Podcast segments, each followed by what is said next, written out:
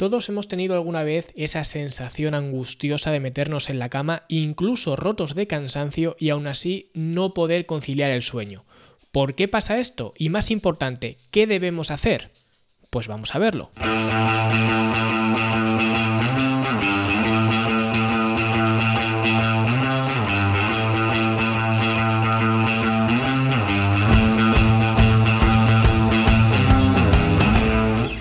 Siempre que hablo del descanso y del sueño, que ya lo he hecho en múltiples sitios, en libros, en otros podcasts, en charlas, en conferencias, incluso el próximo día 28, 28 de septiembre en la academia voy a hacer una masterclass hablando del insomnio concretamente. Así que si ya estás inscrito en la academia, pues te llegará un email para unirte en directo y si no lo estás, pues no sé a qué esperas, vete a fitnesslanube.com barra academia y ahí te cuento todo lo que necesitas saber sobre la academia. Pero bueno, lo que decía es que siempre que hablo del sueño, me gusta compartir una estadística de la Asociación Mundial de Medicina del Sueño que dice que los problemas del sueño constituyen una epidemia global que amenaza la salud y la calidad de vida de más del 45% de la población mundial.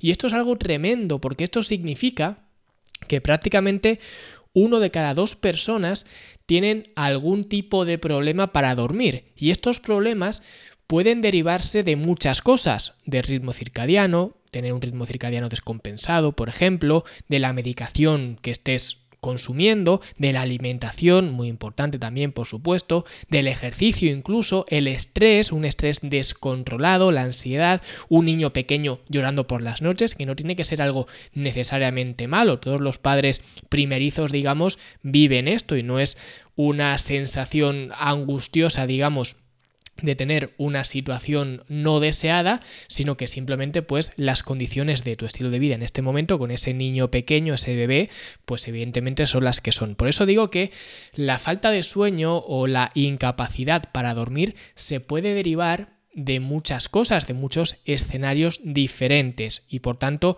estos escenarios son los que pueden explicar por qué no puedes dormir. Pero la pregunta que todo el mundo tiene o que todo el mundo se hace es ¿Y qué hago entonces? Una vez que ya sé que ya he identificado la fuente, la causa de por qué no puedo dormir, ¿qué es lo que puedo hacer cuando ya estoy en la cama y veo que efectivamente no puedo dormir?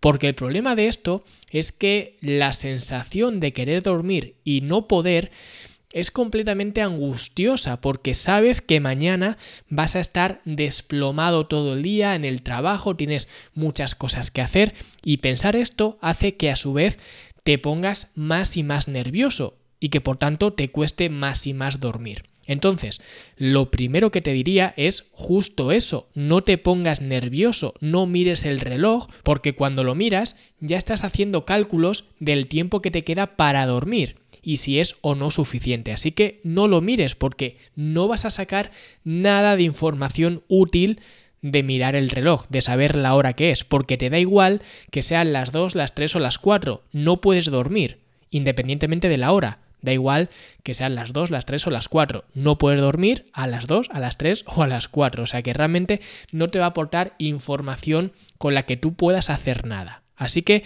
lo siguiente que tenemos que entender es ¿Cómo se genera esa somnolencia que echas en falta por la noche porque no puedes dormir? Y esta se genera mediante lo que se llama la presión de sueño. Conforme la presión de sueño va aumentando, tenemos más ganas de dormir. Entonces, por la noche, lo ideal es que esa presión de sueño vaya en aumento o sea relativamente grande, ¿vale? Porque esta presión de sueño se genera mediante la acumulación de adenosina.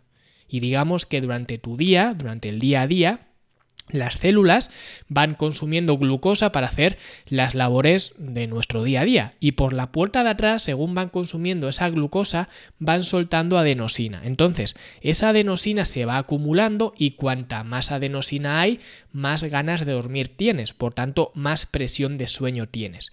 Y luego cuando estás durmiendo, esta adenosina se va limpiando y la presión de sueño se resetea, entre comillas, por decirlo así, y el ciclo vuelve a empezar.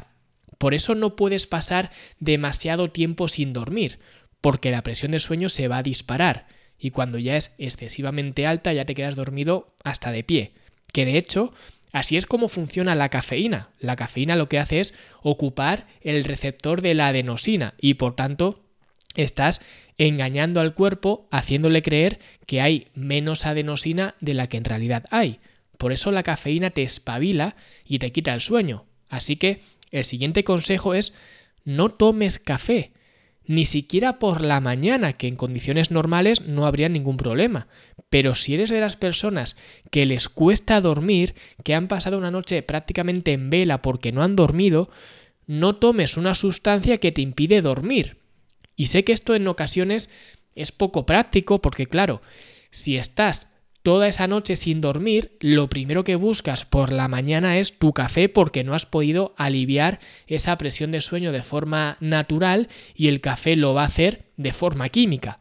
Por eso las personas que dicen, yo es que sin mi café de por la mañana no soy persona, en realidad tienen un problema. Lo aceptamos a nivel social y es muy común que la gente hable de esta forma, pero tienen un problema.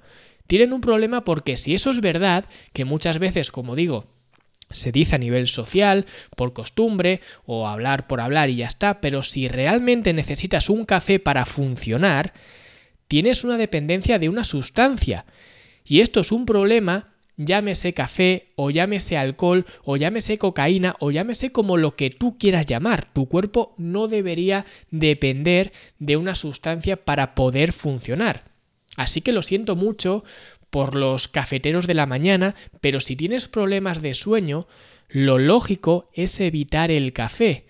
Y aunque ese día lo vayas a pasar más jodido porque apenas has dormido, por lo menos la siguiente noche la presión de sueño que llevas te va a hacer dormir en condiciones normales. Pero ¿qué pasa si tampoco puedes dormir la siguiente noche? Entonces ya nos podemos meter en muchas cosas que pueden generar que esto pase y es muy difícil saberlo sin conocer la situación de la persona.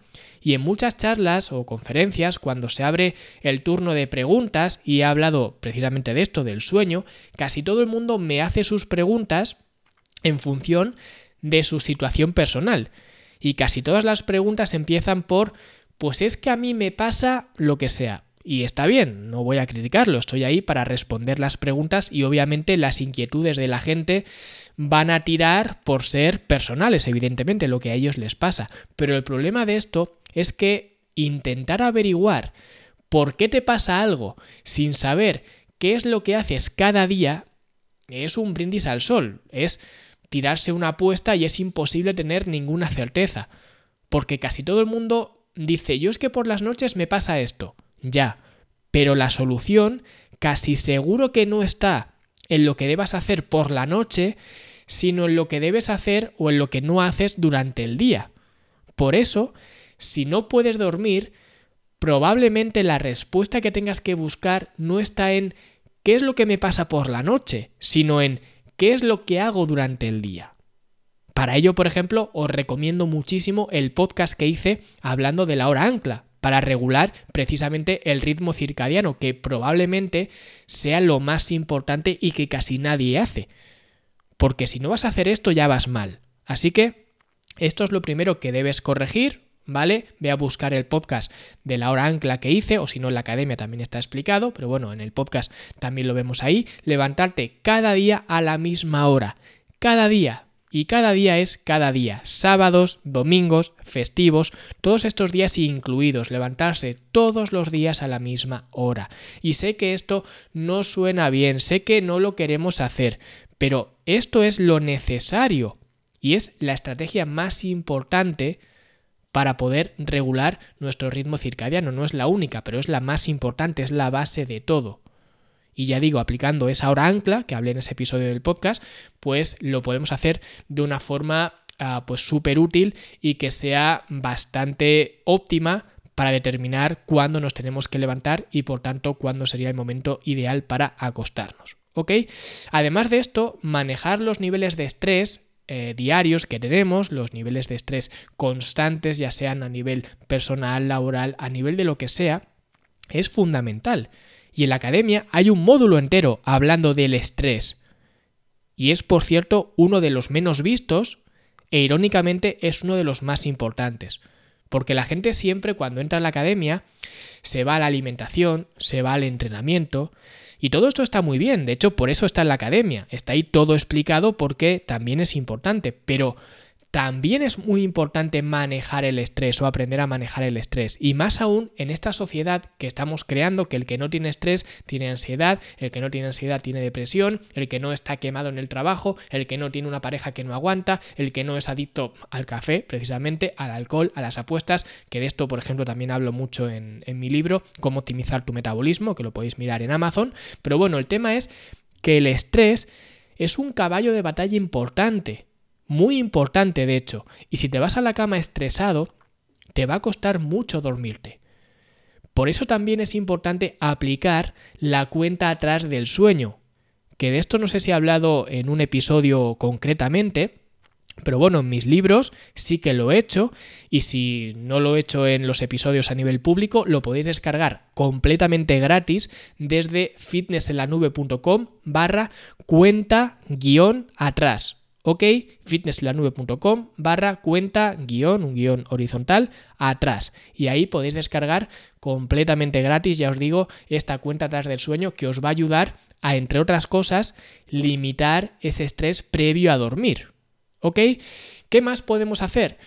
Bueno, pues lo que he dicho al principio, no ponernos nerviosos y tener una actitud pasiva, no activa. Es decir, no pensar en lo cansado que voy a estar mañana o no pensar en la hora que es ahora, en que necesito dormir, y tener una actitud más pasiva y no buscar dormirte activamente, simplemente te relajas en la cama, te puedes hacer algunos ejercicios de estiramiento, que esto lo vamos a ver el día 28, que es el próximo jueves, si no me equivoco, pero movilizar el cuerpo en la cama es algo que nos puede ayudar, ¿ok? Esto lo veremos, ya digo, en esa sesión, en esa masterclass.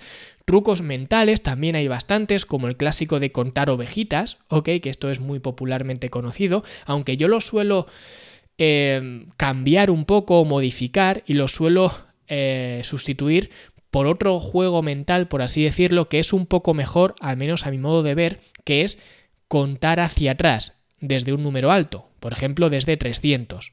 Y para hacerlo más difícil incluso, contamos hacia atrás de 3 en 3, es decir, 300, 297, 294, etc. ¿Vale? ¿Por qué hacemos esto? Porque si estás contando, ya tienes la mente ocupada y no estás pensando en dormir.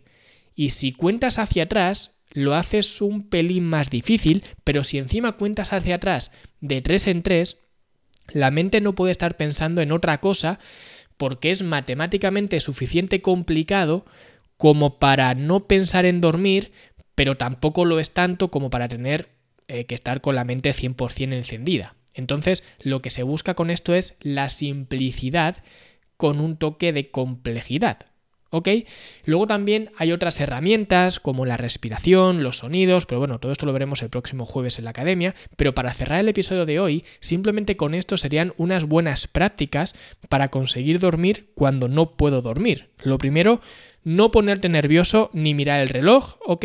Si anoche dormiste mal, evitar cualquier cosa que intente reparar esa situación como el café o las siestas, que tampoco las he comentado, pero básicamente cuando tomamos café por dependencia o nos echamos una siesta porque anoche dormimos fatal, lo que estamos haciendo es entorpecer la acumulación de sueño para la siguiente noche. Así que lo que vas a hacer es simplemente poner un parche y a la larga va a ser peor. Así que nada de café, nada de siestas, nada de cualquier cosa que pueda entorpecer o dinamitar tu sueño del día siguiente. ¿Ok? Luego también sincronizar el ritmo circadiano, que una buena parte de esto es forzándote a levantarte cada día a la misma hora, repito, cada día, y os recomiendo el podcast que hice de la hora ancla. Luego también tener plena conciencia de ese estrés al que te estás sometiendo, especialmente en esos momentos previos a irte a la cama, que para esto os recomiendo descargar la cuenta atrás del sueño, ¿ok?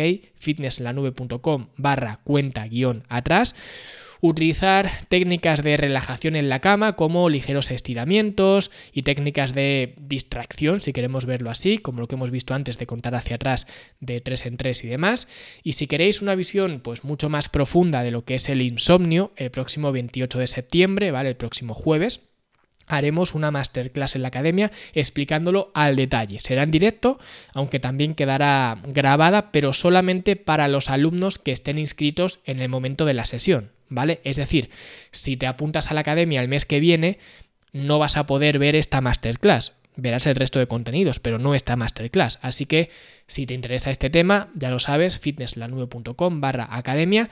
Y si ya estáis en la academia, pues espero que este podcast os haya servido de calentamiento porque el próximo jueves profundizaremos mucho más en todo este tema del sueño, del insomnio y demás. Así que si os ha gustado, dadle like, suscribiros al podcast y dejad una valoración de 5 estrellas, eh, ya sea en Apple Podcast, en Spotify o donde sea que me estéis escuchando, porque nosotros, como siempre, nos escuchamos la semana que viene, el próximo viernes. Hasta entonces, hasta luego.